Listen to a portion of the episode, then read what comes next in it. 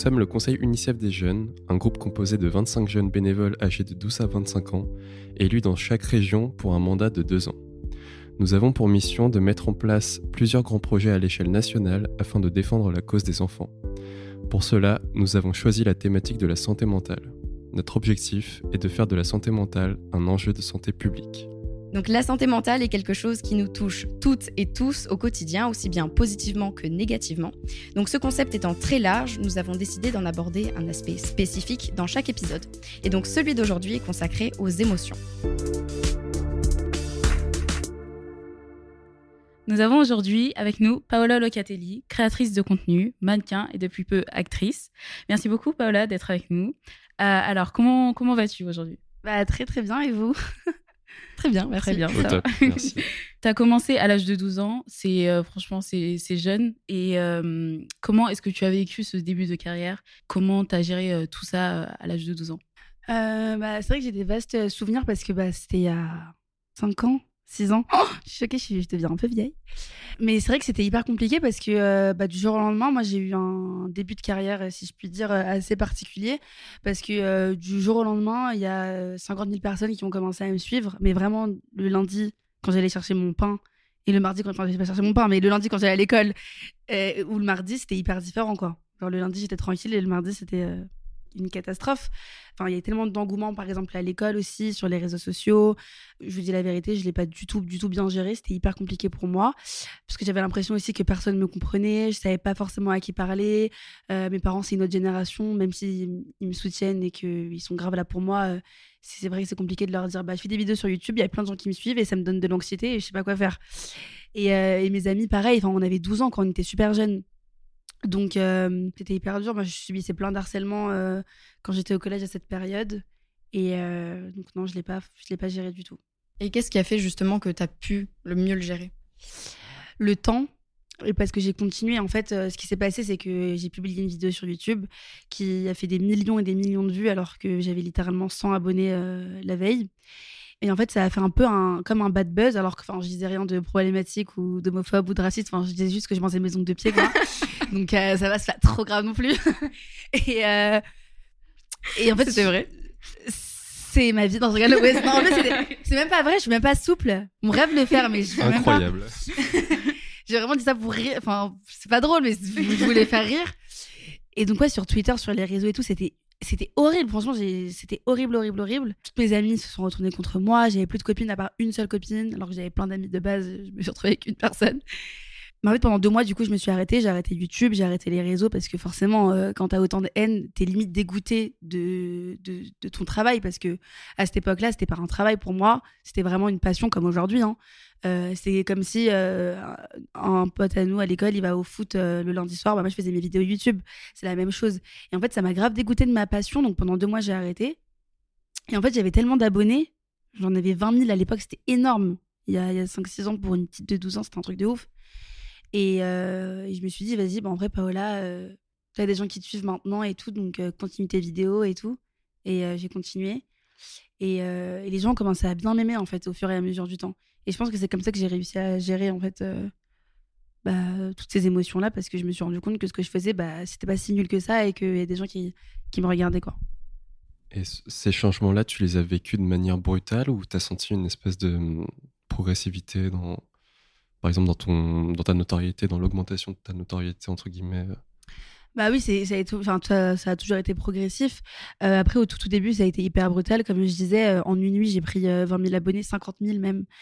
Euh, donc c'était hyper brutal. Et euh, c'est vrai que quand euh, tu es là, tu as 12 ans, tu fais des vidéos pour rigoler avec ta cousine.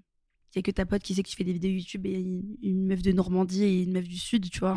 Et que d'un coup, le lendemain, tu as tout ton collège qui est au courant.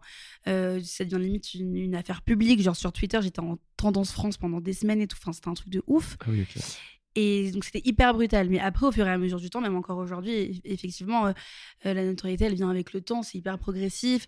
Les gens, ils ont besoin de te connaître, euh, de te faire confiance, d'aimer ta personnalité. Enfin, tout ça, ça prend du temps, quoi. C'est comme une entreprise. Quand tu rentres dans une entreprise, au début, personne te fait confiance, on attend que tu fasses tes preuves et tout. Et en fait, au fur et à mesure du temps, tu te ancres dans la société, quoi. Bah, c'est pareil. Tous ces changements-là, tu les as vécus euh, limite du jour au lendemain. Quoi. Quand tu es revenu au collège, euh, tu as déjà des personnes qui parlaient euh, de la vidéo que tu avais faite, euh, qui, qui pouvaient potentiellement te juger, avoir des remarques plus ou moins négatives. Bah, ce qui était dur, bah, effectivement, quand je suis arrivée au collège le lendemain, puis après les semaines suivantes et tout, euh, tout le collège était au courant. Donc c'est dur parce que quand t'es jeune, en plus, euh, les, les enfants, ils sont durs entre eux. Il y a vraiment Ouais, de la méchanceté euh, profonde et tout. On se rend pas compte hein, qu'on est méchant avec les gens ou, que les gens sont méchants avec nous parce qu'on est jeunes. Mais euh, ça, c'était hyper dur. Mais le plus dur, c'était même pas les, les enfants qui m'insultaient. Je pense que le plus dur, c'était c'était les surveillants et la principale et tout qui étaient contre moi, quoi. C'est ça, c'était c'était dur. Parce que quand t'as les- la principale, la CPE, les surveillants, etc., c'est c'est tes représentants à l'école. C'est-à-dire que tu as besoin d'eux, c'est Oui, comme ouais. tes parents à la maison, bah, la CPE, elle est hyper importante à l'école, elle t'encadre et tout. Et moi, elle était contre moi. Donc je me suis dit, ok, donc j'ai tous mes potes qui sont contre moi, tous les collégiens et tout, les surveillants qui me faisaient des blagues en permanence, euh, tout le temps ils me faisaient des blagues. Euh, ou quand j'étais par exemple euh, en, en permanence euh, pour une heure de colle, par exemple, peu importe quand j'avais un trou, les surveillants ils faisaient l'appel, au lieu de dire Paola, ils disaient euh, celle qui mange ses ongles de pied, genre devant tout le monde. Oh là là. Donc, du coup, euh, ça, ça donnait vraiment. Enfin, les gens, ils, ils- ils se permettaient en tout cas de, de m'harceler ou de m'insulter, etc. Parce qu'ils avaient la force, entre guillemets, des surveillants, etc. Mm. Là, c'est peu qui voulaient me virer du collège, ça, j'en parle pas. Mais euh, ouais, ça, c'était hyper compliqué. Juste pour une vidéo, quoi. Oui, rien ouais, fait. C'est choquant. Et il y a quelque chose qui est intéressant euh, que tu as, mentionné, c'est euh, le fait d'en avoir parlé à des amis. Enfin, tu as dit que tu avais perdu des amis, mais tu as quand même dit que quand tu te faisais harceler, t'en parlais. Et justement, dans quelle mesure est-ce que vous pensez que on peut gérer ses émotions euh, avec le soutien de sa famille? Est-ce que, en fait, quelle est l'influence en, en quelque sorte de, de, de la famille sur, euh, sur la gestion de nos émotions Parce qu'elle peut être positive comme négative. oui, bien euh, sûr, elle peut être positive comme négative, ça c'est clair. Euh, moi, personnellement, c'est ce qui m'aide le plus pour gérer mes émotions au quotidien. C'est mes amis, ma famille. Donc, j'ai besoin, moi, d'extérioriser ce que je ressens. Et parce que moi, je suis quelqu'un aussi qui extrapole tout, en fait. Donc, des fois, je vais être triste. Et en fait, si je prends un peu de recul, j'ai aucune raison d'être triste ou j'ai aucune raison d'en faire tout un plat alors que c'est rien, en fait, la situation. Et donc, j'ai besoin d'en parler à mes amis pour déjà me rendre compte, l'écrire, tu vois, l'expliquer à quelqu'un pour me refaire toute la situation, tout le pro- la- toute la problématique. Et ça me permet de prendre du recul, d'avoir la vision d'une autre personne qui n'est pas dans la situation, mais du coup, qui a une tonne de recul par rapport à ça. Et ouais, pour moi, ça a été primordial. À cette époque-là, euh, enfin, heureusement que j'en parlais, quoi. Parce je sais pas ce que, ce que je serais devenue. C'est horrible de garder des trucs pour soi. Euh, c'est, c'est Après, tu l'enfuis en toi. Et au bout d'un moment, ça explose dans tous les cas. Euh, moi, j'ai des amis euh, à l'âge de 13-14 ans, ils subissaient plein de choses hyper mauvaises. Enfin, ça peut partir de l'harcèlement à des viols, à peu importe. Et garder ça pour eux, mais à 30 ans, ça ressort. Hein. C'est sûr, ça revient toujours. Ça, c'est envie dans ton cœur, et au bout d'un moment, il faut que ça sorte. Moi, ça va, j'ai la capacité de, de- de l'expliquer dans, dans la minute, quoi. Ouais, ce qui est marrant, c'est que tu as dit du coup que, le, que tu extrapolais un petit peu tes émotions. Et je suis un J'extrapole tout, moi. Je suis la pire. Je vois un peu ce que tu veux dire, dans le sens où je pense aussi que la gestion des émotions, ça passe par le fait de prendre du recul sur ce qu'on est en train de vivre. Euh, si je peux dire une petite phrase de Sénèque, euh, c'est qu'on souffre plus de notre imagination que de la réalité. Dans le sens où on C'est peut, vrai. il peut se passer des choses et on va se dire, ouais, on va s'en faire des montagnes. Alors qu'en fait, pas du tout. Genre quand on prend le recul, et du coup la prise de recul, je pense que les parents, ils peuvent un petit peu, les parents, les proches, euh, tout, tout le monde un petit peu autour de nous peut nous aider justement à, à établir cette prise de recul euh, pour nous dire, non mais il y a aucune raison de s'énerver. Ou alors justement, des fois, il y a certaines situations où euh, bah, on encaisse des choses et on devrait pas. Donc justement, nous faire réagir en nous disant, bah, là, euh, t'as trop accepté. Genre là, t'es allé, t'es- ça va trop loin. Et en fait, c'est un petit peu dans les deux sens aussi. Oui, ouais. oui, bien sûr. Bien sûr, ça c'est Et clair. toi, le, le soutien que tu as eu, donc c'était ta famille à ce moment-là? Bah, à ce moment-là, c'était. euh, bah, je me confiais beaucoup à ma grande sœur et à ma meilleure amie parce que euh, bah, elles ont mon âge à peu près. Donc, euh, elles comprennent ce que je faisais. Euh, ma meilleure amie, j'étais tout le temps avec elle. Ma sœur, on vivait ensemble, donc elle était là au quotidien, elle me voyait au quotidien. Mes parents aussi me soutenaient énormément, mais bon, comme ils sont beaucoup plus adultes euh, que moi, c'est pas leur monde YouTube et tout. Enfin, ils comprennent rien, donc ils, ils me soutenaient, mais même eux, ils comprenaient pas trop ce qui se passait. Donc voilà, puis même encore aujourd'hui, hein, encore aujourd'hui, j'ai j'ai plein, plein, plein d'émotions dans ma vie. euh, J'essaie de les gérer comme je peux, etc. Mais en, en général, j'en parle toujours à, à ma meilleure amie et ma sœur. C'est un peu mes, mes confidentes par rapport à ça. Mais le fait que tes parents soient un peu éloignés du monde euh, des réseaux sociaux, de YouTube, tout ça, ça peut aussi t'aider à dé- dédramatiser la chose. Du style, ils vont te dire euh, non mais c'est bon, c'est qu'une vidéo, machin. Là, tu peux, euh, ça peut Ouais, que t'aider ce soit peut-être. virtuel. ouais. Je sais pas si ça m'aide à dédramatiser la chose parce que pour moi c'est un énorme big deal et pour moi c'est tellement important en fait euh, enfin ce que je fais. Euh, c'est une vraie passion donc euh, moi j'aime pas quand on dit c'est qu'une vidéo c'est qu'une photo Ouais, c'est ouais. qu'une parce que c'est c'est mon truc à moi tu vois. Ouais, carrément. et donc du coup non ça m'aide pas à dédramatiser. Après oui forcément ça m'aide à prendre du recul à me dire attends chill t'as pas tué quelqu'un tu sauves, tu Ouais, sauves pas des vies tu vois. Ça va. Il y a pas d'urgence quoi. Après maintenant comme ça fait 5 ans et que c'est devenu vraiment un métier etc mes parents ils comprennent tout là c'est bon je les ai bien Ah bah briefés tu les as bien briefés, bien formés. Donc là, on a beaucoup parlé du rôle de la, de la famille, du fait d'en parler à ses proches, mais qu'est-ce qu'on pourrait justement conseiller à des personnes qui euh, pourraient euh, bah, du coup ne pas avoir de personnes à qui se confier? Genre comment, comment on fait quand on est seul hein, à, à gérer nos émotions? Parce que des fois, il y a certaines choses qu'on veut pas forcément dire. Bien sûr. Moi, je, je pense. hein. Après, moi, j'ai eu la chance d'avoir d'être toujours très très bien entourée, donc j'ai toujours pu en parler. Mais je pense que le fait d'écrire, en fait, c'est hyper important. Dans tes notes, d'extérioriser tout seul, en fait, c'est hyper important. Tu prends un papier, t'écris ce que tu ressens, tu racontes ta journée, pourquoi. En fait, moi, je suis quelqu'un de très logique. Donc moi, ce que je fais, c'est qu'est-ce qui va pas? Qu'est-ce qui va? Pourquoi? C'est quoi les solutions? Euh, Qu'est-ce qui pourrait arranger ça? Qu'est-ce qui t'angoisse vraiment? C'est quoi la raison? Des fois, je suis angoissée, mais je sais pas pourquoi. C'est horrible. Et du coup, je me pose, je me dis attends. En fait, c'est ça qui m'angoisse, d'accord. Et en fait, quand quand je connais le problème, c'est dix fois plus simple. Oui. Le plus dur, c'est d'être mal et tu sais pas pourquoi. Oui. Ça, c'est hyper compliqué. Donc, je pense que quand t'es seule, voilà, c'est d'écrire. Après, moi, je trouve euh, que d'aller voir une psychologue, c'est hyper bien. Oui, ça dépend des gens, mais je veux dire, il y a une image un peu un cliché, du, enfin en tout cas avant, moins maintenant, mais avant, si t'allais voir une psychologue, c'est parce que t'es un fou, euh, non mais t'es folle, c'est que les fous qui vont voir les psychologues. Pas du tout. Moi déjà, je pense, hein, personnellement, que tout le monde devrait aller voir un psychologue. Tout le monde. Ouais, mais ça, c'est surtout euh, axé sur la culture, parce que je sais qu'aux États-Unis, c'est beaucoup plus répandu le fait d'avoir un psychologue. Oui, oui. Oui, c'est vrai. Donc c'est. ouais. D'avoir un psy ou peu importe. Enfin, il y a- je- Peut-être qu'il y a d'autres. euh, Même quand tu vas bien, hein, pas forcément quand tu vas mal, tu peux aller chez le psy. Enfin, ça peut, Ah oui, oui, ça bien peut être une sûr. coach de vie, euh, ça peut vraiment t'aider à surmonter bien les sûr, problèmes. oui. Aussi, il y a des, il y a des coachs de vie aussi. hein, c'est un autre Ouais, métier. carrément, carrément. Bien sûr, une psychologue, c'est quelqu'un juste qui, qui te suit et qui t'aide à te gérer, à gérer tes émotions, à, à gérer ta vie, en fait, euh, pour qu'elle soit plus légère. Et c'est bah, c'est hyper important. Après, il y en a qui n'ont pas besoin de ça, mais je pense que tout le monde devrait le faire. Et moi, j'aimerais rebondir Et- sur un truc que tu as dit. Euh, tu disais que ça t'aidait d'écrire parce que du coup, bah, tu pouvais savoir la cause. Je suis tout à fait d'accord avec toi dans ce sens-là parce que je pense que l'émotion, pour la gérer, il faut reconnaître sa cause en fait. Et justement, pas ignorer en disant non, mais ça va aller, ça va passer. Alors, le fait, rien que de savoir qu'est-ce que c'est, enfin, en fait, d'où elle vient, pouvoir l'expliquer, ben, ça, ça t'aide à, à, à prendre du recul sur, euh, sur déjà l'action que, qui, qui va en résulter. Parce que ben, quand il y a une émotion, euh, enfin, je sais pas, par exemple, tu es en colère, ben, sous le coup de la colère, tu peux faire vraiment euh, des, des choses que tu peux vraiment regretter après.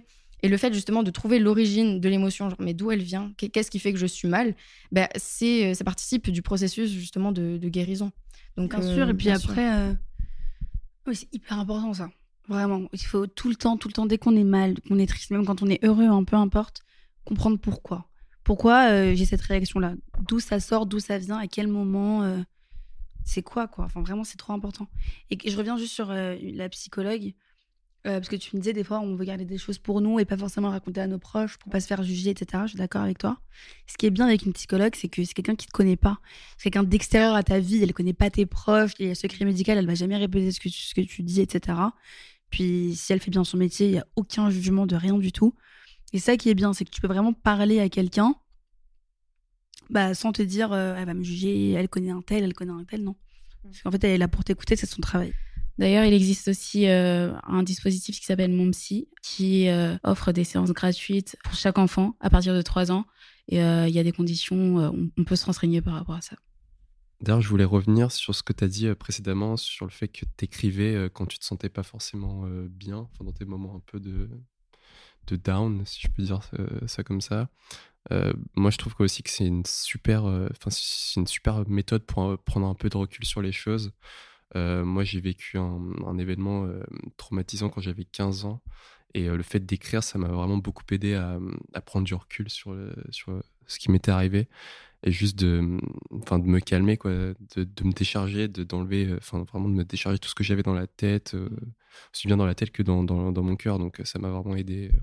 Je pense que c'est un, élément déterminant qui m'a aidé à, rebondir derrière. Ouais, je pense que vraiment tu as raison par rapport à ça. Trouver une activité pour extérioriser, etc. Par exemple, pour moi, c'était le, le, basket. C'était un truc que je faisais quand j'étais plus jeune et franchement, ça m'a permis vraiment de, de tout relâcher, de, de me sentir détendue et, et oui, franchement, ça, ça, faisait vraiment du bien. Quoi. Moi, je pense que c'est important de, justement ce que tu disais, lâcher la pression, faire du sport. Euh, mais par contre, je pense qu'il faut pas non plus tout miser sur ça parce que ça veut dire qu'il y a une sorte de dépendance qui, qui s'installe dans le sens où si euh, tu as une émotion euh, désagréable, tu vas faire du sport, ben, ta gestion des émotions, tu vas forcément l'associer au fait de faire du sport. Et quand tu ne pourras plus faire du sport, bah, du coup, tu ne sauras pas gérer tes émotions. Enfin, c'est un petit peu le, le schéma ce schéma-là que je, veux montrer, c'est que je pense qu'il faut vraiment prendre du recul sur, euh, sur euh, pourquoi il y a cette émotion qui survient. Et euh, justement, une fois que cette émotion-là est, gérée, une fois que tu as su la, réguler, essayer de, voilà, de, penser à autre chose en faisant du sport, mais pas forcément associer les deux, parce que justement, tu vas en fait trop dépendre d'une activité. Donc certes, c'est bien, mais ça va pas faire en sorte que ton émotion, elle va...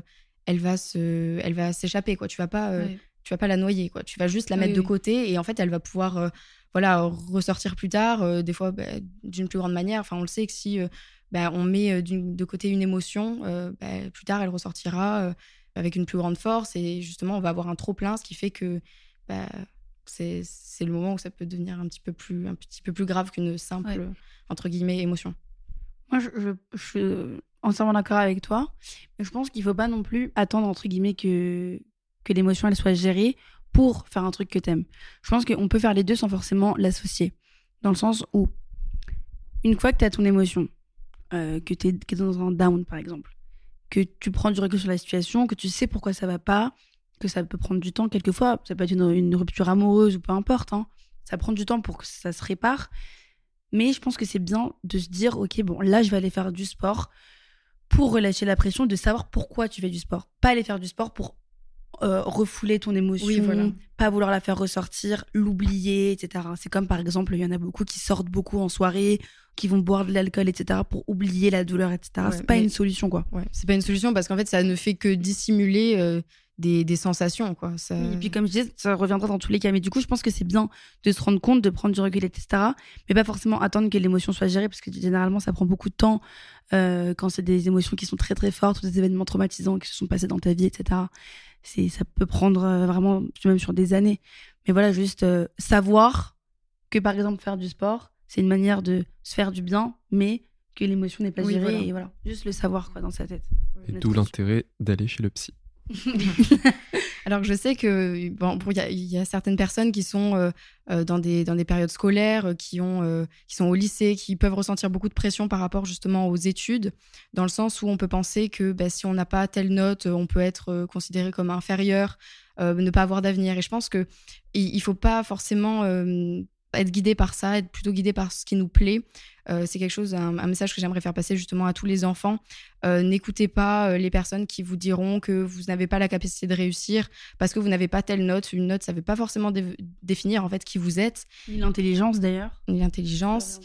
Et justement, à travers ça, j'aimerais, j'aimerais dire que on peut, on peut avoir envie de travailler, mais il faut quand même s'écouter. Par exemple, bah, je fais référence ici à une expérience personnelle qui est le fait d'avoir bah, trop travaillé, et euh, en fait mettre de côté euh, d'avoir mis en fait mes, mes émotions de, côté en ayant trop travaillé et ne me rendre compte en fait que bah, c'était trop tard enfin que j'en avais marre justement quand c'est trop tard et, euh, et, je pense que c'est ça qui est un petit peu à éviter voilà le fait de savoir aussi s'écouter je pense que c'est très important dans la gestion des émotions et voilà pour toutes les personnes qui ont des, cursus compliqués ou même pas forcément compliqués donc donc voilà. Bah, je pense que c'est extrêmement important ce que tu viens de dire. Enfin, c'est important de s'écouter, de pas du tout ignorer euh, n'importe quelle émotion, etc. Et euh, par exemple, euh, moi, dans mon cas, j'ai tendance, par exemple, à créer une façade et à éviter de montrer mes émotions, etc. Et du coup, enfin, j'ai l'impression des fois que je suis, que les personnes me voient comme quelqu'un de froid, etc. Je, je sais, je sais pas pourquoi j'arrive pas trop à m'exprimer par rapport à ça, mais justement, j'essaye de travailler sur ça et euh, de faire paraître ce que je ressens et de, de le partager aux autres, etc. Après, c'est des personnalités. Oui. Ma meilleure amie, par exemple, c'est elle est comme toi. Enfin, maintenant, moins, parce qu'elle traîne trop avec moi. Mais euh, avant, une façade de, de personne hyper froide, limite un peu hautaine, en fait. Oui. Tu vois, les gens ils sont en mode mais pourquoi elle parle pas quand elle dit bonjour elle sourit pas trop euh, oui. un peu la meuf et tout mais pas du tout en fait c'est une personnalité alors qu'au fond d'elle en fait elle était même mal d'être insociable parce qu'elle se disait Oh, j'ai peur que les gens pensent que je suis méchante alors que je suis pas méchante je suis gentille en c'est plus elle est trop gentille mais c'est une facette que tu mets des fois même par peur je pense euh, de t'ouvrir aux autres par peur du regard des gens de te sentir jugé et ça ça émane aussi beaucoup de la confiance que tu as en toi-même.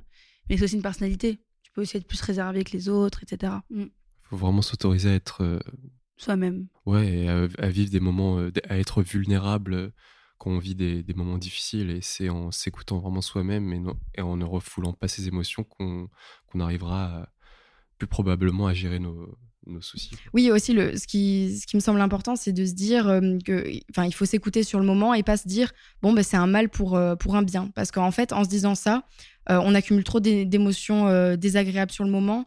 Et, et plus tard, ben, on pense que ça va, ça va aller mieux. Sauf qu'en fait, on aura justement accumulé trop d'émotions, ce qui fera que ben, on, ira, on ira beaucoup moins bien. Donc, trop se pencher, trop être obstiné en quelque sorte par que ce soit une passion, des études ou des choses comme ça, c'est vraiment, euh, vraiment quelque chose à nuancer parce que on peut penser justement que c'est un, mal pour un bien, mais en fait, c'est, c'est, ça, ça en devient limite un, un mal pour un mal. Quoi.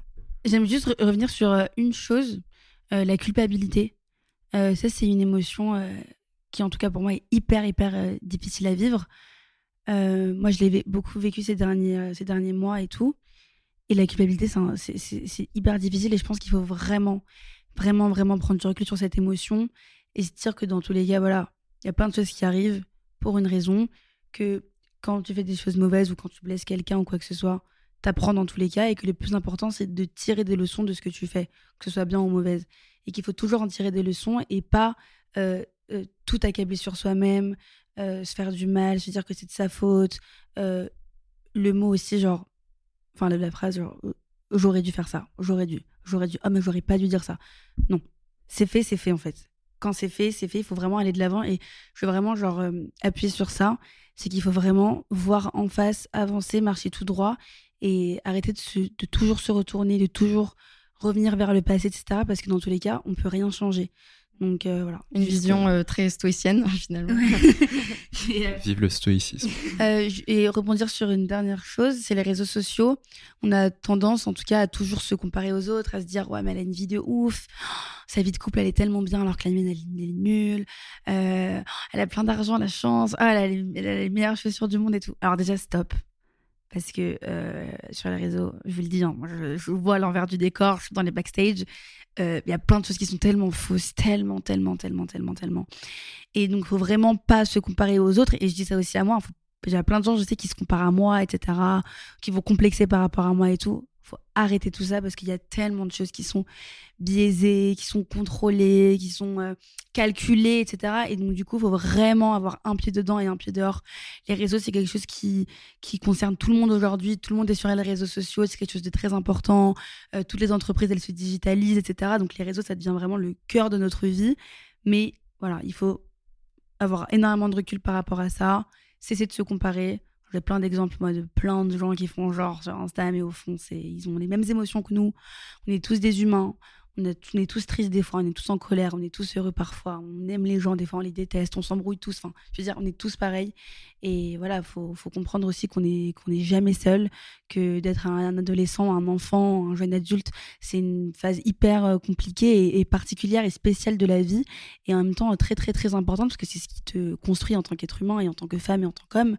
Et, euh, et du coup voilà on nous vit tous de la même manière donc euh, faut pas faut pas se comparer ou croire que les gens sont mieux que nous parce que c'est c'est pas vrai Ouais, ouais, c'est vrai, je suis, je suis tout à fait d'accord avec toi. Merci beaucoup, Paola, euh, d'avoir accepté euh, cette, euh, cette invitation. C'est déjà la fin de cet épisode. Merci à toutes et à tous de nous avoir écoutés. Euh, n'hésitez pas à suivre le compte euh, Instagram UNICEF France et vous retrouverez euh, des ressources complémentaires sur la santé mentale en description. Un grand merci à l'équipe des mots bleus qui nous a invités sur sa plateforme et qui nous a permis de porter la voix des jeunes de l'UNICEF justement à travers ce projet.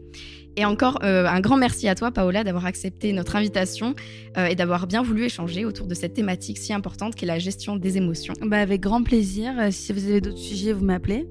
Je compte sur vous. Vous n'avez pas d'autres personnes. Euh, merci beaucoup. C'était un plaisir d'échanger avec vous. Euh, merci pour ce que vous faites pour, euh, pour les jeunes, pour les enfants, pour nous aider en fait à nous développer et à se sentir mieux dans notre peau et dans notre vie et à gérer nos émotions. Merci beaucoup à l'UNICEF que j'adore. Merci d'être toujours présent pour nous et d'être aussi humain parce qu'on en a besoin dans ce monde. Donc voilà. Merci beaucoup. Merci. Merci. Merci.